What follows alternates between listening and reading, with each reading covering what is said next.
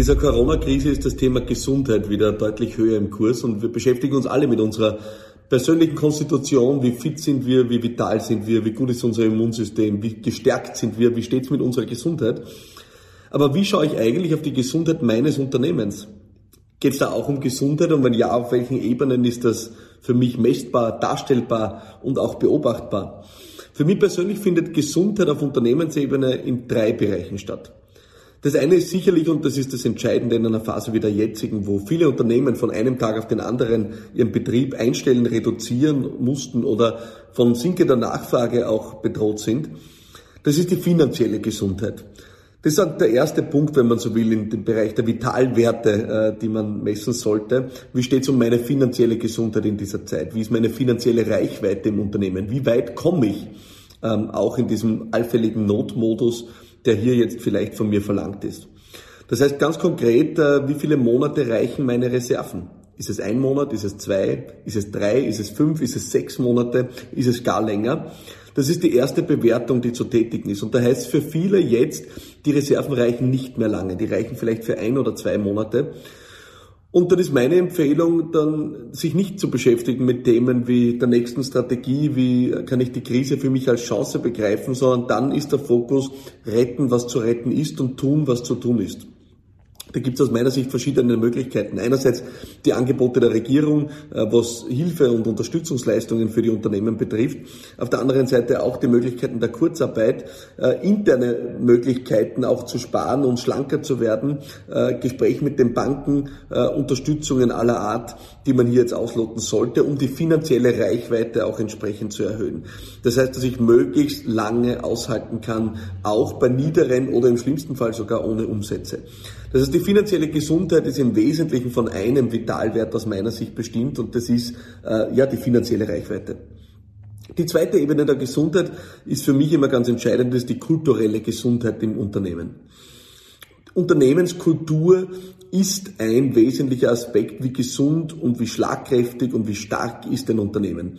Ich merke das jetzt in meinem eigenen Unternehmen gerade, bin im positivsten Sinne fassungslos, was uns gelingt hier gerade. Und bin unendlich dankbar, dass ich mit einem Team in diese Phase gehen darf, das gefühlt noch nie stärker war ähm, nicht nur vom Team Spirit, vom Zusammenspiel und auch von den Fähigkeiten, sondern auch wirklich vom Commitment aufs gemeinsame Ganze noch nie stärker war als jetzt. Und das spürt man natürlich, äh, wenn ein Unternehmen, auch wie unseres, von einem Tag auf den anderen ins Homeoffice wechselt, plötzlich alle das Büro verlassen, es dafür eigentlich nicht wirklich routinierte Prozesse gibt und dann trotzdem aber alles wie am Schnürchen läuft.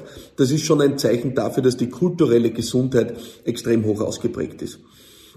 Kulturelle Gesundheit ist sicherlich schwieriger messbar. Wir versuchen es trotzdem zu tun, indem wir immer wieder äh, eine Pulsmessung auch machen. Wir messen die Stimmung im Team, wir messen die Energie im Team. Wir schauen äh, in unseren regelmäßigen One-on-Ones und unseren wöchentlichen Reflexionen mit dem Team, wie ist es wirklich um die kulturelle Kapazität des Teams bestimmt. Wir achten extrem darauf, werden die Werte gelebt im Unternehmen.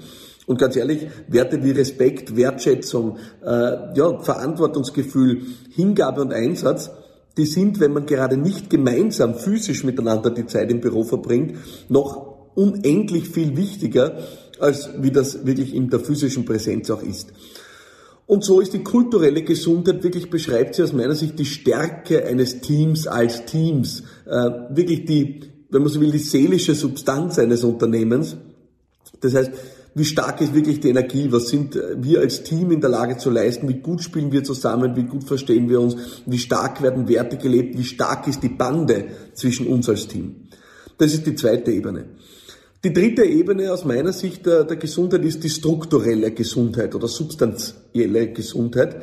Ähm, da steht für mich dahinter tatsächlich das Angebot des Unternehmens und die gesamte Kette dessen, was es braucht, um dieses Angebot auch äh, ja, am Kunden auszuliefern, den Nutzen dort zu stiften. Das heißt, die Struktur, äh, die Prozesse und die Substanz des Angebots an sich ist aus meiner Sicht der dritte Bereich der Gesundheit, die strukturelle Gesundheit. Also wie gut sind wir in der Lage, Nutzen am Kunden zu stiften? Auf der einen Seite, wie hoch wird der Wert dessen, was wir tun, empfunden? Auf der anderen Seite, ähm, wie gut sind wir in der Lage, diesen Wert auch tatsächlich auszuliefern? Also wie geölt, wenn man so will, funktioniert die Wertschöpfungskette?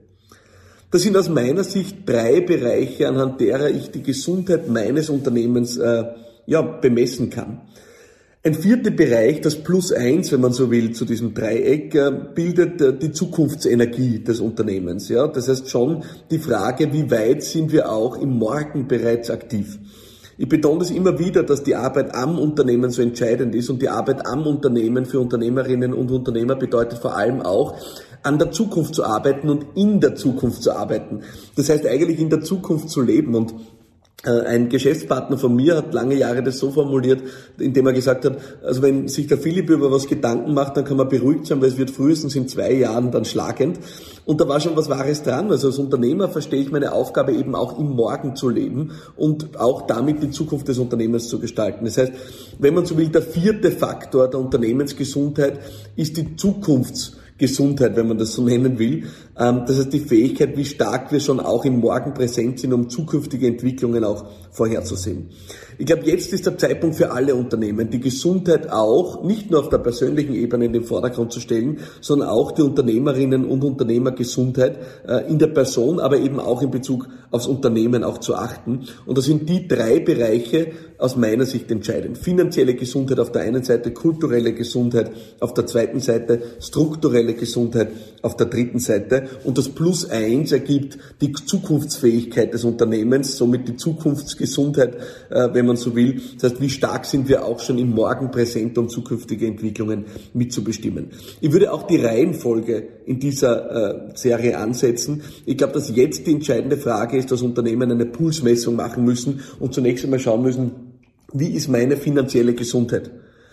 Komme ich über die nächsten Monate drüber? Bin ich in der Lage, proaktiv jetzt zu gestalten und zu versuchen, diese Krise auch als Chance fürs Unternehmen zu nutzen? Oder ist die finanzielle Gesundheit so angeschlagen, dass es jetzt Hilfe braucht?